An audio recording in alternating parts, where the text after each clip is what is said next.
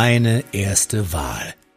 Der Erstwähler-Podcast zu den Bürgerschaftswahlen in Hamburg.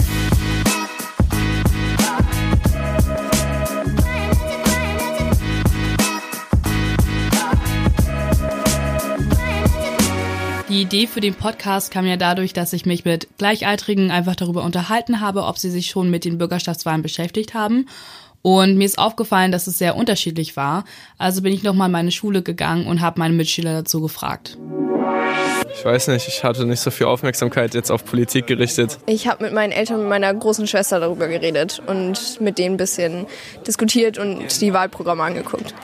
Ich habe mich noch nicht damit auseinandergesetzt, weil ich das mir, mich das alles überfordert und so kompliziert ist, das überhaupt erst herauszufinden. Ähm, also ich habe ein paar Ideen, aber so richtig festgelegt bin ich da noch nicht. Äh, also ich hatte vorrangig erstmal an die FDP gedacht, obwohl ich in manchen Punkten auch nicht übereinstimme.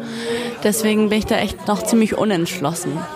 Ich bin nicht äh, politisch sehr engagiert. Wegen dem Schulprojekt habe ich mich schon über die Parteien informiert und was deren Wahlprogramm ist. Ja, wir hatten so einen Dialog P in der Schule und da habe ich jetzt mal die äh, ganzen Parteien kennengelernt und deren Ziele auch so.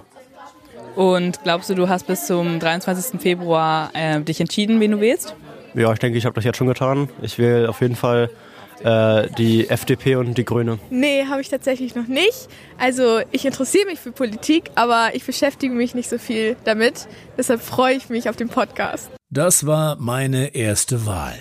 Nicht vergessen, am 23. Februar sind die Hamburger Bürgerschaftswahlen. Deine Stimme zählt.